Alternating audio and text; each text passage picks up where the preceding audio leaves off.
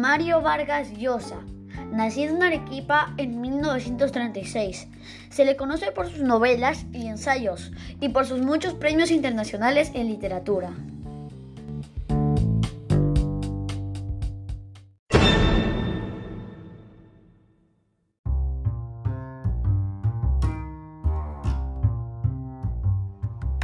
Sus inicios literarios coincidieron con el boom latinoamericano y forman parte de una generación de escritores tan conocidos como Gabriel García Márquez, Julio Cortázar o Carlos Fuentes.